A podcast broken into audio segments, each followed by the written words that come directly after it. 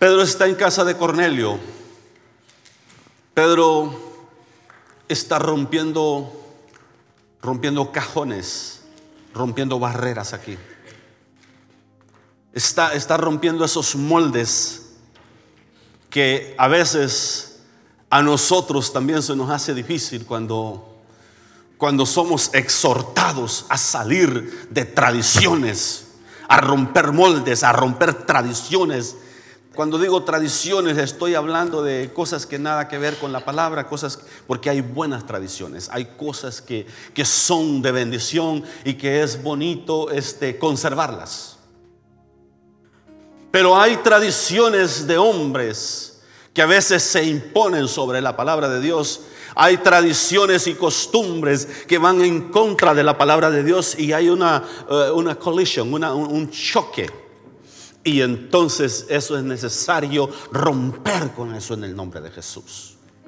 Pedro es sacado de aquella manera de pensar como judío, aquella manera de, pensar él que, que, solo los judíos, que solo eh, el pueblo judío era el pueblo de Dios, que solo ellos tenían derecho al sacerdocio, que solo ellos tenían derecho a tener relación con Dios. Y entonces eh, Dios le revela a Pedro que las cosas no son así. Dios le revela a él que las cosas no, no, no son tan limitadas como los hombres a veces pensamos. Porque nosotros a veces queremos limitar a Dios, queremos limitar la capacidad del Evangelio de nuestro Señor Jesús. La capacidad del perdón que Jesús ofrece. La capacidad, la, la, la amplitud del amor que Dios ofrece y el perdón.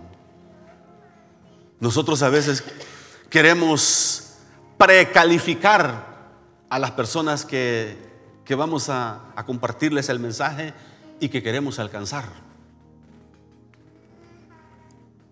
Y ahí caemos en, un, en, una situación bastante grave. Porque queremos seleccionar, no, esta persona sí, esta no. Este está muy perdido, este no hay esperanza para él. Este y es de tal nacionalidad. Estos no me caen bien a mí por tal y tal razón. Y, y empezamos a hacer uso de los prejuicios o perjuicios que traemos en la mente y en el corazón bien arraigados. Y entonces Dios le está enseñando al apóstol que como hijo de Dios y como siervo de Dios no podía seguir pensando de esa manera. Dios nos habla a nosotros esta mañana. Amén. Que ya no podemos seguir pensando de esa manera. Dios en su misericordia te alcanzó a ti, me alcanzó a mí. Amén. Pero Dios es mucho más grande en misericordia que nosotros y Él quiere alcanzar, dice la palabra de Dios, que Dios no retarda su promesa como algunos la tienen por tardanza, sino que es paciente para con todos no queriendo que nadie perezca. Eso es segunda de Pedro 3:9. Entonces, Dios es paciente. Y por eso todavía sigue tratando con el hombre. Por eso todavía, todavía Jesús no ha venido por su iglesia. Todavía fuimos alcanzados. Todavía nosotros fuimos este, uh, injertados en el olivo, dice la palabra.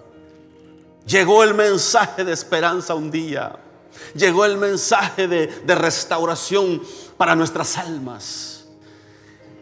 Y en esta palabra, Pedro menciona algunos puntos importantes que vamos a estar viendo. Porque podemos ver cuando eres guiado por el Espíritu, vamos a ver cómo se desarrolla la historia, vamos a ver cómo Dios está orquestando cada detalle para que suceda lo que sucede del verso 44 al 48. Que eso, eso es lo más glorioso, el cierre de este capítulo. Eso es impresionante, hermano. No sé cuántos están listos para eso, no sé cuántos anhelan, anhelan lo que aparece en esos versículos. Es que eso es glorioso, hermano, que esta mañana, yo cuando, cuando sentía la presencia de Dios en la alabanza, cuando sentía lo que estaba sucediendo, el quebrantamiento, cuando escuchaba el quebrantamiento, cuando escuchaba lo que estaba sucediendo, dije yo, Dios, tú tienes algo grande para nosotros esta mañana. Vamos a cerrar con broche de oro, con una palabra, Señor Jesús, que toque los corazones, una palabra que va a sanar, una palabra que va a restaurar, porque la palabra de Dios restaura al caído. Amén. La palabra de Dios sana. El Espíritu Santo no solamente te quiere guiar a hacer un proyecto, sino que te lleva, te capacita. Pone los medios, hace cosas hermosas. Verso 34 dice, entonces Pedro, abriendo la boca, yo creo podemos leerlo allá, así me da más libertad a mí. Entonces Pedro dice, abriendo la boca, dijo, en verdad comprendo que Dios no hace excepción de personas. Y si Dios no hace excepción de personas, nosotros no deberíamos, ¿verdad? Primer punto. Amén. Si Dios no hace excepción de personas, nosotros tampoco deberíamos. Pero no es verdad que usted y yo tenemos, tenemos problemas ya arraigados en nuestro corazón. Tengo 30 años en el Evangelio y todavía me encuentro a veces luchando con algunos detalles por ahí. No le voy a entrar en detalles. Pero Dios todavía sigue trabajando conmigo, todavía luchando ahí con ciertos prejuicios que fueron inyectados al corazón, a la mente, a causa de nuestra naturaleza pecaminosa y a causa de la, de la cultura en, que, en, la que nos criamos. Fuimos este, vacunados completamente con cosas que nada que ver. Y, nos damos cuenta, nos damos cuenta que, que la palabra no aprueba algunos de nuestros comportamientos. ¿Sí? Nos damos cuenta de que de repente, sin pensarlo, sin meditarlo, hacemos excepción de personas. Hacemos cierta exclusión y somos exhortados para neutralizar eso en el nombre de Jesús y para hacer cambios radicales en nuestras vidas. Amén cambios radicales. Dice la palabra que Dios no hace excepción de personas. Y yo como hijo de Dios y como representante, como siervo del Señor, debería también de no hacer excepción de personas. Próximo versículo.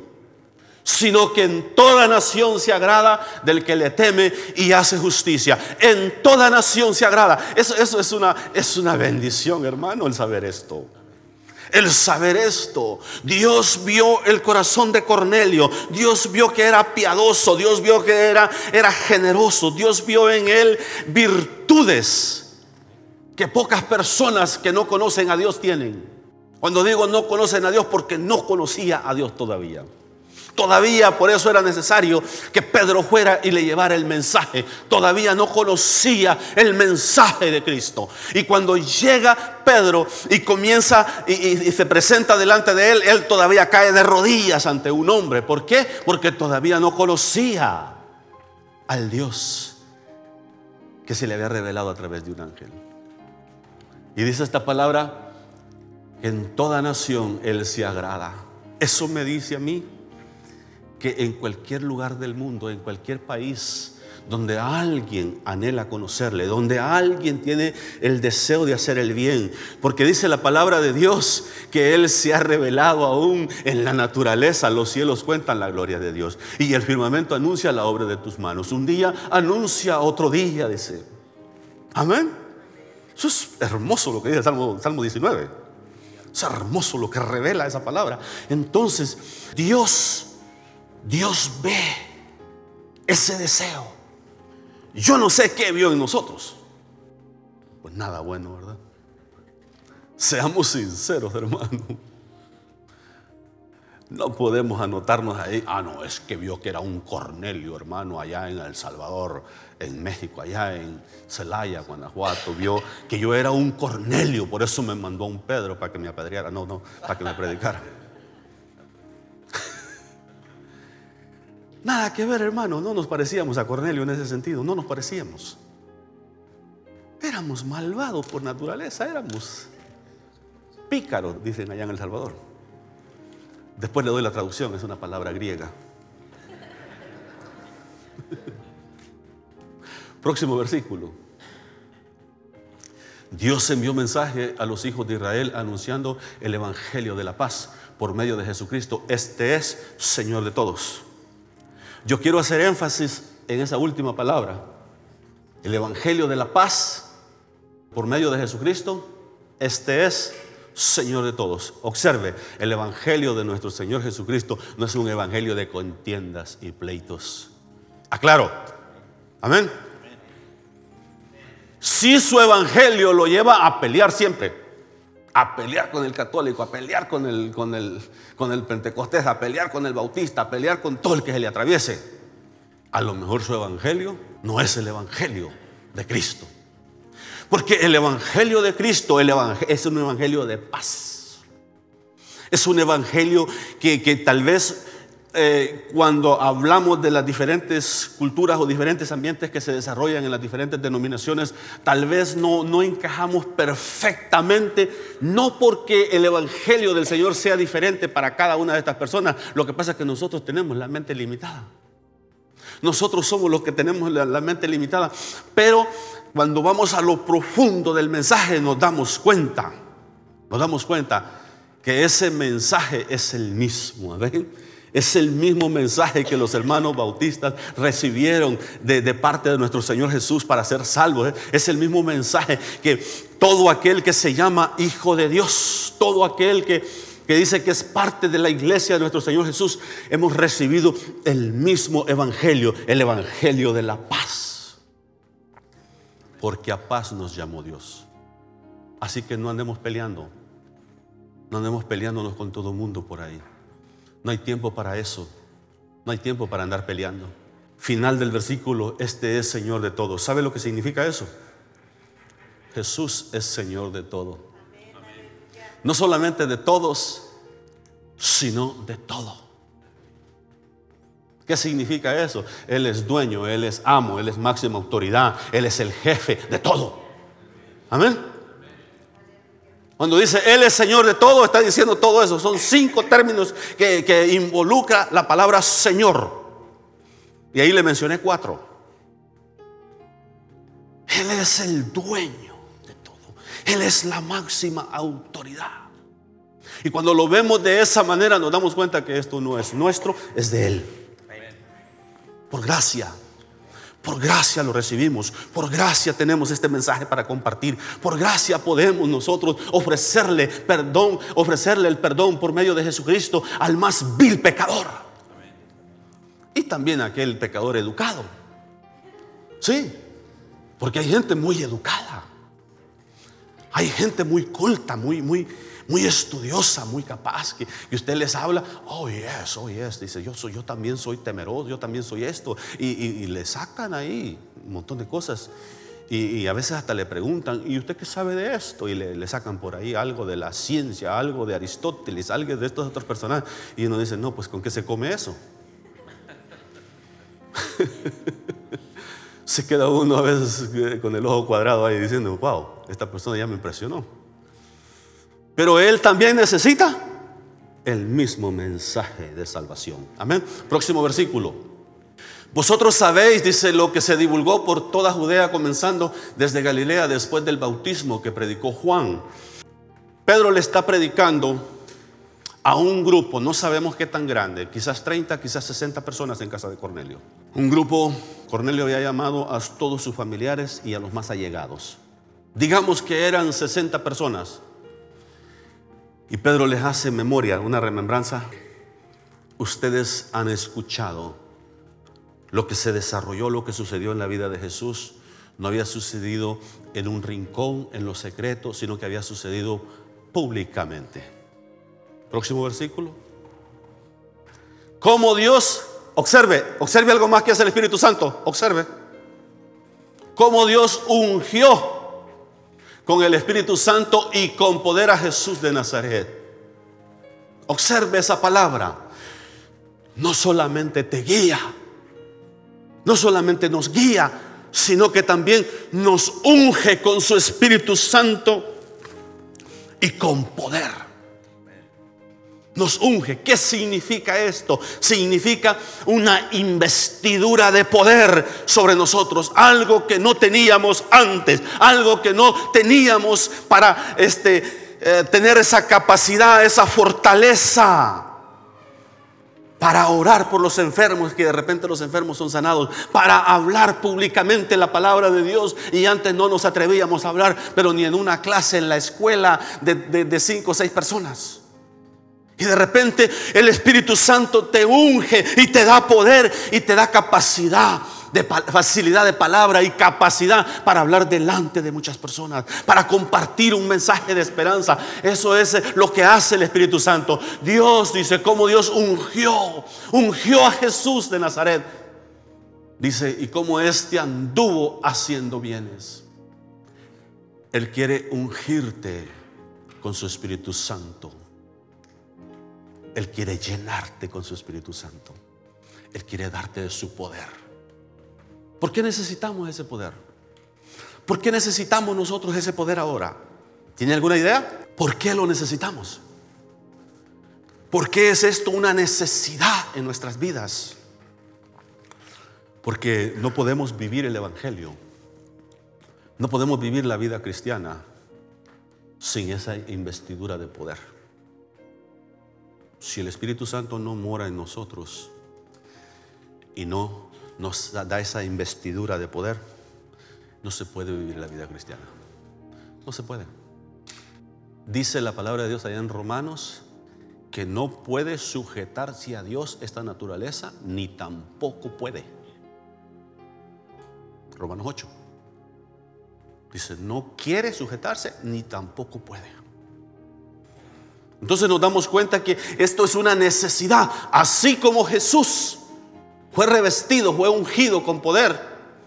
Dice, y anduvo por el mundo haciendo, anduvo, dice, haciendo bienes y sanando a todos los oprimidos por el diablo, porque Dios estaba con él.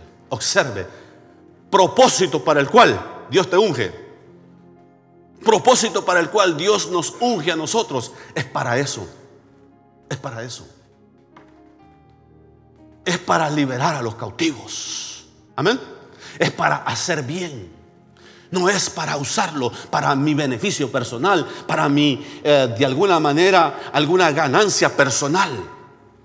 Observe, porque a veces tenemos conceptos equivocados. Yo sé que la investidura de poder de lo alto, el bautismo del Espíritu Santo, como se le llama, la investidura de poder, el revestimiento del poder de lo alto, envuelve muchas cosas. Pero algunos enfatizan solamente una de ellas. Una de ellas y es el hablar en lenguas.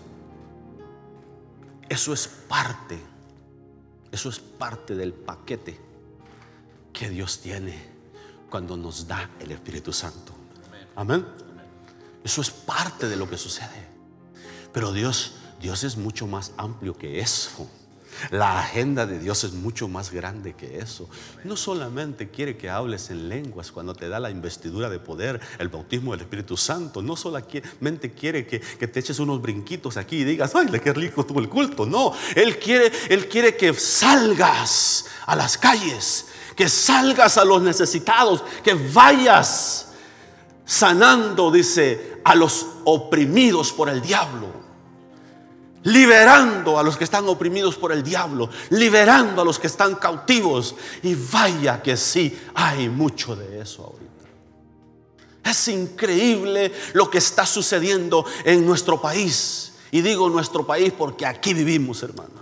Amén. Aquí vivimos y de aquí no nos vamos, dijo Jorge Ramos. El periodista.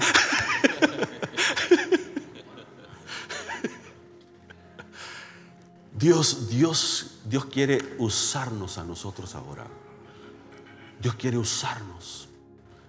Dios quiere que esa investidura de poder sea usada. O sea, parte de la guianza del Espíritu Santo es, es revestirte de ese poder para que puedas hacer la obra de Dios. Para que yo pueda hacer la obra de Dios. Amén. Estas cosas suceden, hermano. Eh, de repente te encuentras haciendo lo sobrenatural. De, repente te encuentras haciendo cosas que tú dices, pero ¿cómo? ¿Cómo está sucediendo esto en mi vida? Esto, esto yo no lo entiendo. Esto yo no sé cómo está sucediendo. Es el Espíritu Santo, la investidura del Espíritu Santo sobre nosotros, obrando a favor de la necesidad de las personas. De repente Dios, Dios te empieza a dar una palabra para alguien. Y Dios te permite darle esa palabra. Y esa persona dice, dice, wow, es exactamente lo que yo necesitaba en este momento. O de repente la persona se suelta llorando cuando escucha la palabra, porque el Espíritu Santo le está hablando al corazón. Dios le está hablando al corazón directamente y está tocando lo más, los teclados más íntimos del corazón, porque dice que esa palabra penetra hasta los tuétanos y discierne las intenciones del corazón. ¿Sabe dónde están los tuétanos, hermano? Dentro del hueso dentro de nuestros huesos. Y esta palabra con la unción y el poder del Espíritu Santo puede entrar hasta ahí, hasta lo más profundo. Y sanar las heridas más profundas que hay en el corazón del ser humano. Y liberar aún el cautiverio más terrible que puede haber en las vidas de las personas. Él, es capaz de entrar ahí y hacer libre nuestra alma del poder de las tinieblas. Aleluya. Amén.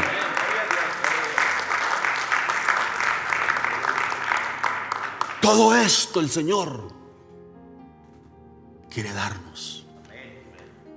Y no es solamente para los pastores y para los, los ministros, sino que esto es para todo el pueblo de Dios.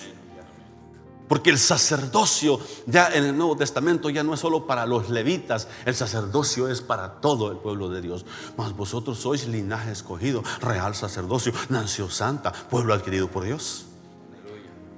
Primera de Pedro 2.9 nos habla de esta palabra. Entonces, Dios ungió a Jesús y te quiere ungir a ti también, o ya te ha ungido a ti también. Y te ha ungido para esos propósitos.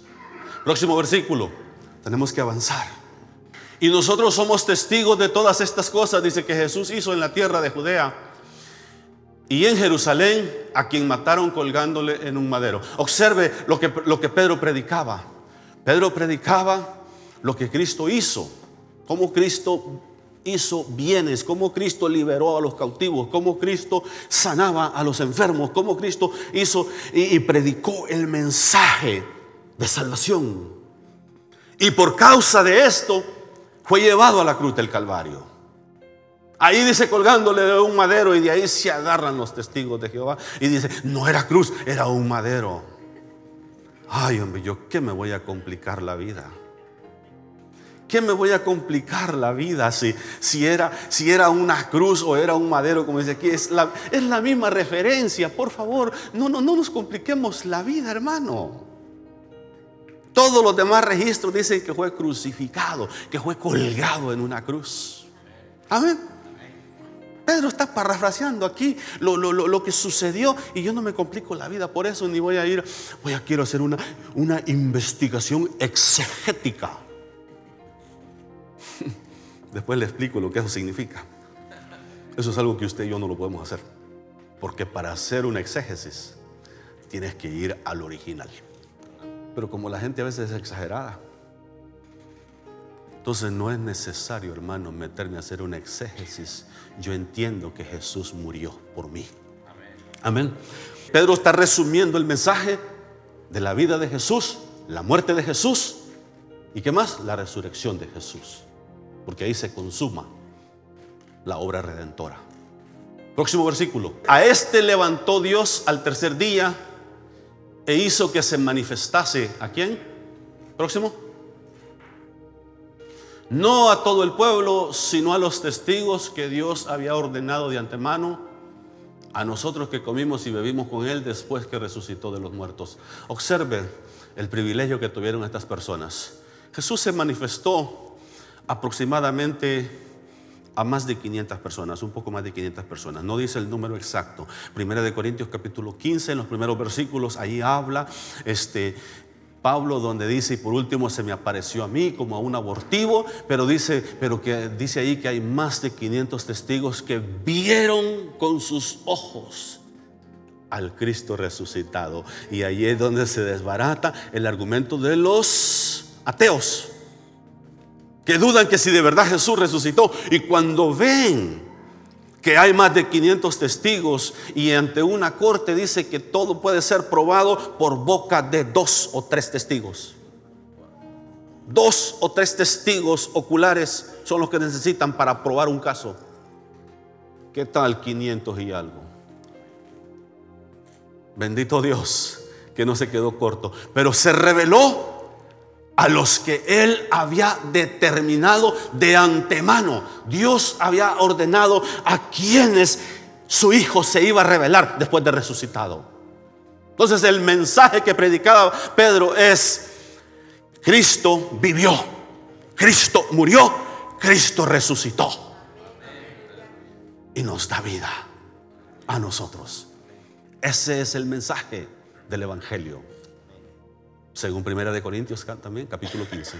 Ahí está resumido ese mensaje también. Pedro estaba hablando esta, esta palabra, Pedro estaba compartiendo con ellos, próximo versículo, y nos mandó que predicásemos al pueblo y testificásemos que Él es el que Dios ha puesto por juez de vivos y muertos. Wow, observe toda esa palabra. Nos mandó. Pedro había experimentado esto. Pedro recibió la orden del Señor. Pedro estuvo ahí cuando les dijo, por tanto, id y predicad el Evangelio a toda criatura. Es más, el Evangelio de Marcos es un registro histórico que Pedro le narró a Marcos. Si no sabía, si no sabía, Pedro es el que narra los acontecimientos del Evangelio de, de Marcos y Marcos está tomando notas. Entonces, Pedro experimenta todo esto y dice, y nos mandó que predicásemos al pueblo. Diga, Dios me mandó. Dios me mandó. No quiere decirlo. No quiere decirlo porque eso, si lo confiesa y todo, pues eh, se compromete también. A ver, tratémosle otra vez. Dios me mandó. Tener que tratarle otra vez a veces se lo saco.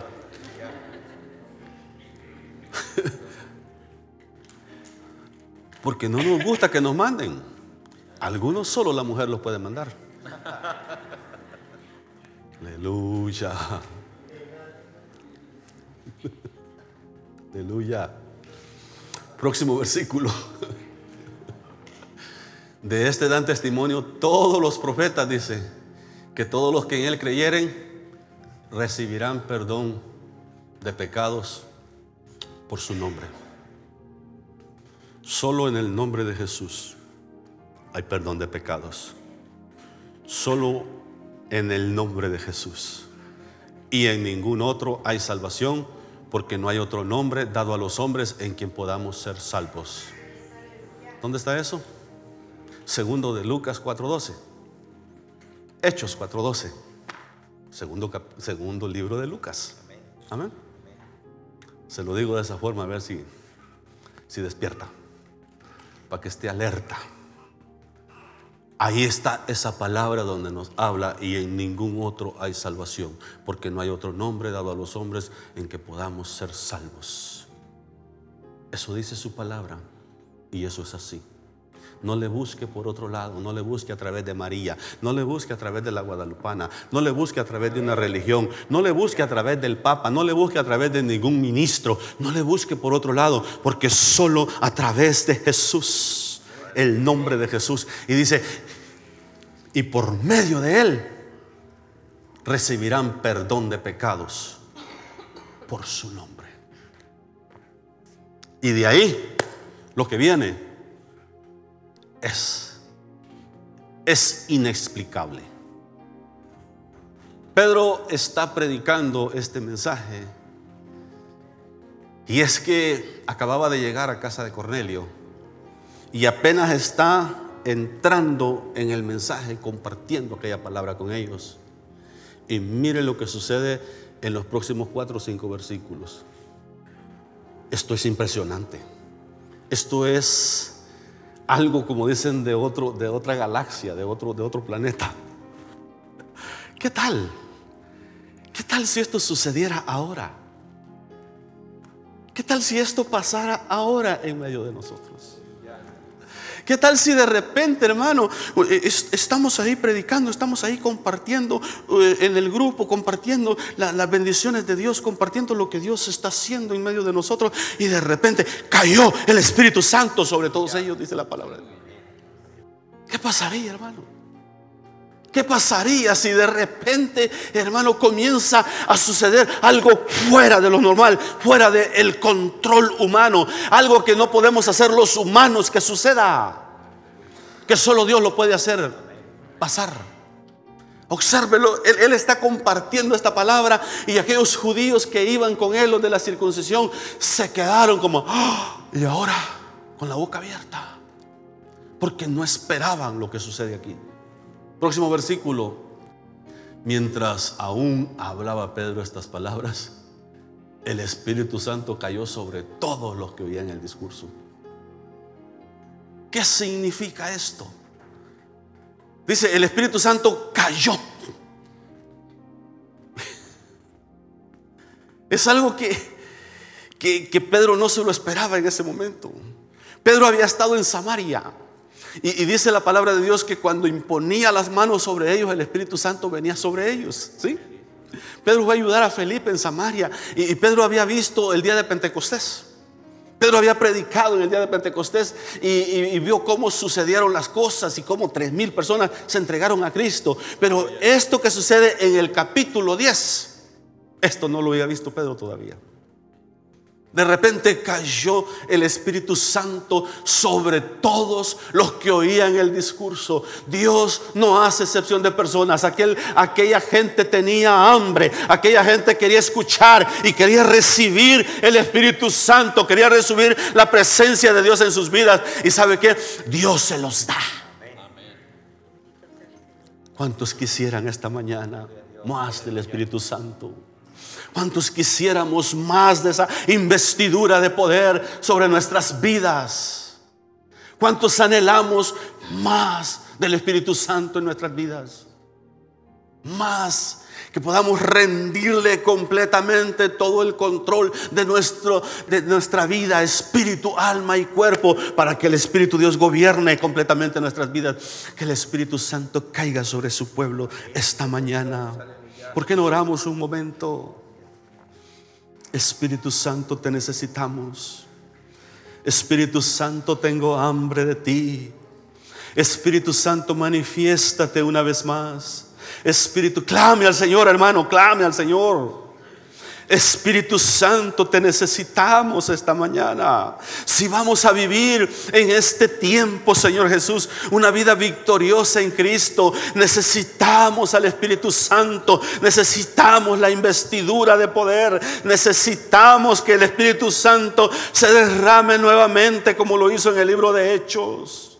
Oh Jesús, tú diste Tú diste el Espíritu Santo a la iglesia primitiva y tú lo has dado también a nosotros y quieres dárnoslo también a nosotros en ese mismo nivel.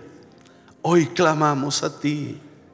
Hoy clamamos a ti, hoy anhelamos esa presencia, hoy anhelamos esa presencia del Espíritu Santo en nuestras vidas. Espíritu Santo, derrámate esta mañana sobre tu pueblo, esta mañana, aleluya. Tú conoces los corazones, Señor. Tú conoces cada vida, cada corazón. Glorioso eres Jesús, glorioso es tu nombre.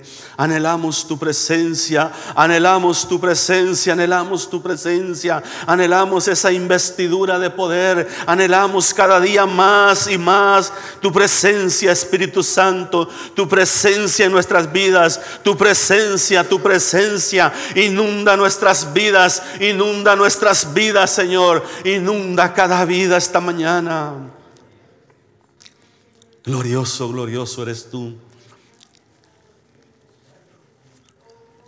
Glorioso es tu nombre, glorioso eres tú. Vamos a leer rápidamente los próximos versículos y vamos a ir cerrando. Nos quedamos ahí donde el Espíritu Santo cayó. Próximo versículo. Y los fieles de la circuncisión que habían venido con Pedro, dice, se quedaron atónitos de que también sobre los gentiles se derramase el don del Espíritu. Puede ver ahí el prejuicio en el corazón de las personas. Los fieles de la circuncisión, ¿quiénes son estos los judíos? Los judíos, los que creían que solo ellos eran el único pueblo de Dios. Solo ellos los que habían sido circuncidados tenían derecho a estas cosas. Solo ellos podían tener. Y, es que el concepto, el concepto del Antiguo Testamento, lo que ellos, de lo que ellos estaban saliendo y entrando a otra nueva dimensión.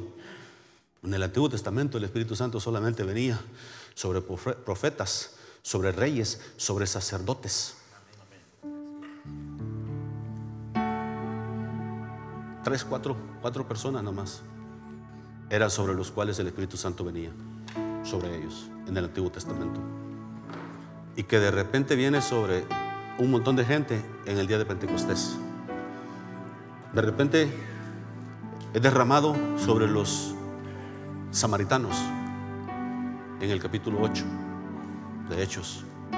Y ahora aquí literalmente gentiles, porque los samaritanos todavía eran una mezcla de gentiles y con judíos. Pero cuando está en casa de Cornelio, ahí está completamente con gentiles. Y de repente el Señor sorprende y derrama el Espíritu Santo sobre ellos. Igual que con los judíos.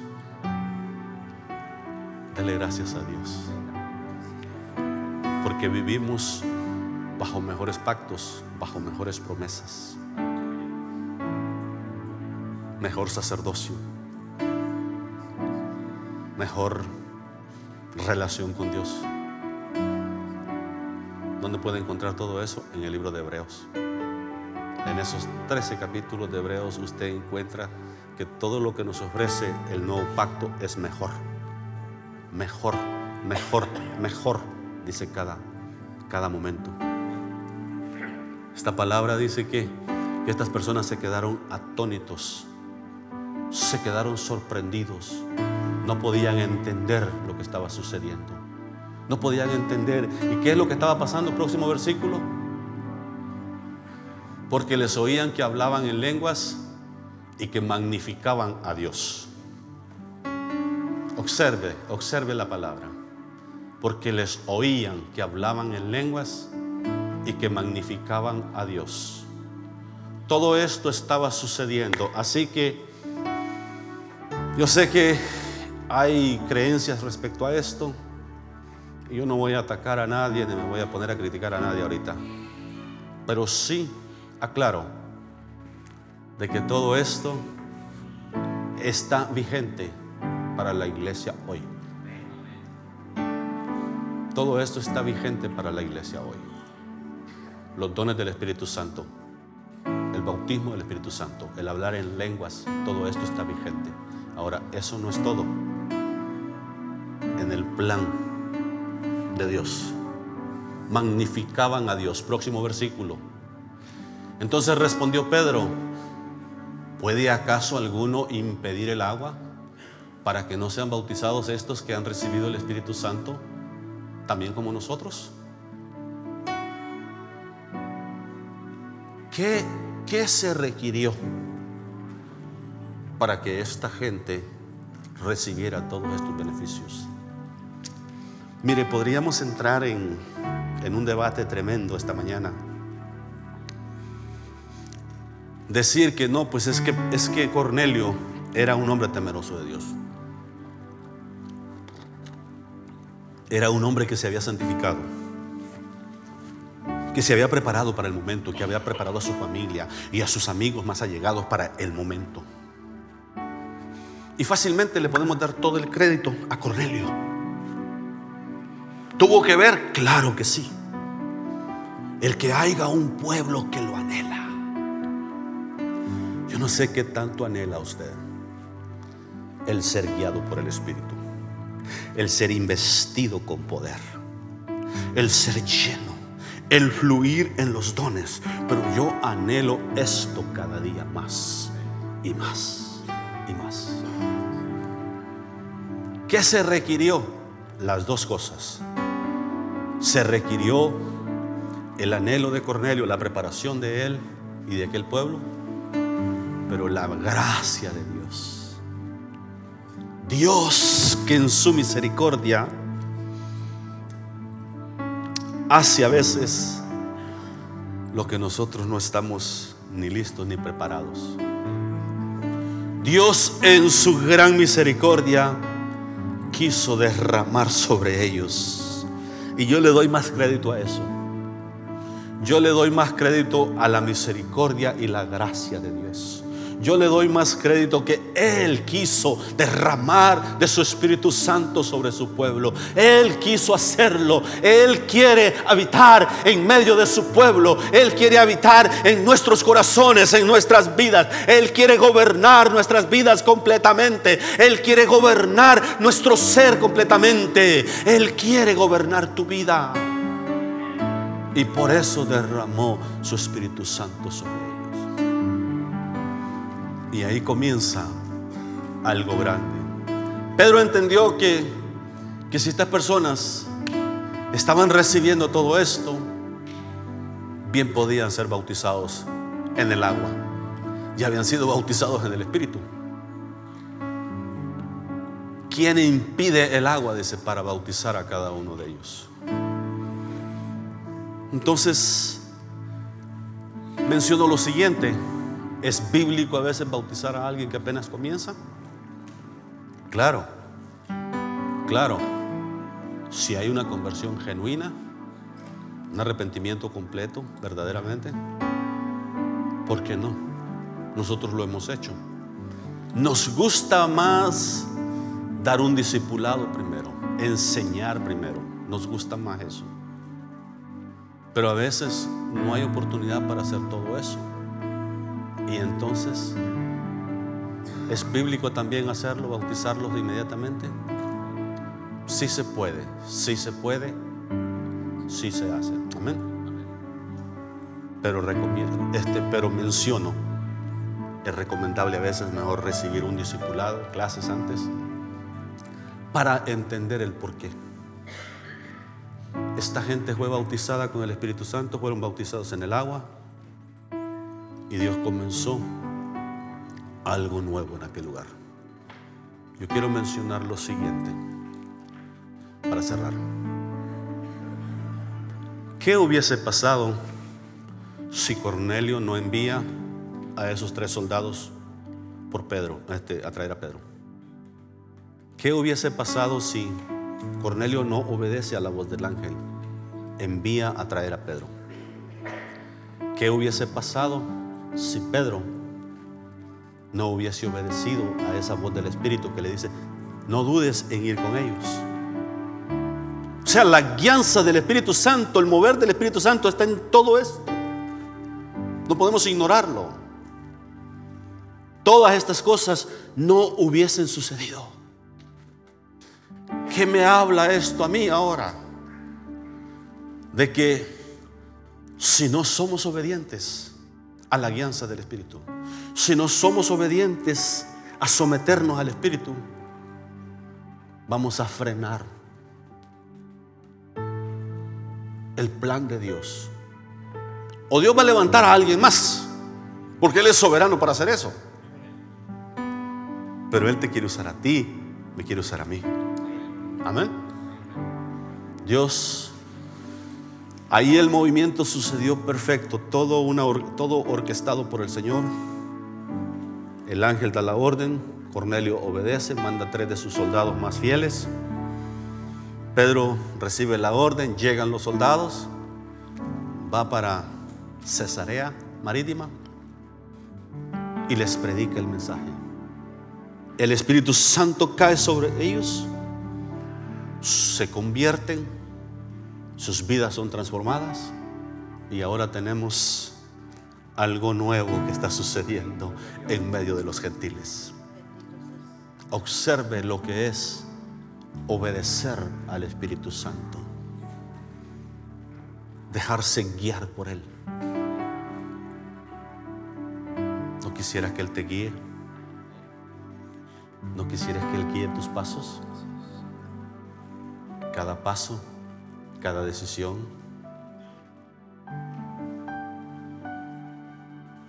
Cada decisión que tienes que tomar. El saber, como dicen en inglés, for sure, for sure. He's on it. He's with me. Que de seguro, de seguro Él está conmigo en esto. Amén. Qué lindo es cuando el Espíritu Santo está ahí contigo y tienes la paz de Dios, el testimonio del Espíritu de que Él está contigo para aquello que estás haciendo. Te casas dentro del plan de Dios, dentro de esa guianza del Espíritu Santo con la persona que Dios ha asignado para ti. Tú sabes que va a haber una bendición grande. No significa que vas a tener un matrimonio libre de problemas, pero va a haber una bendición grande. Van a ser usados.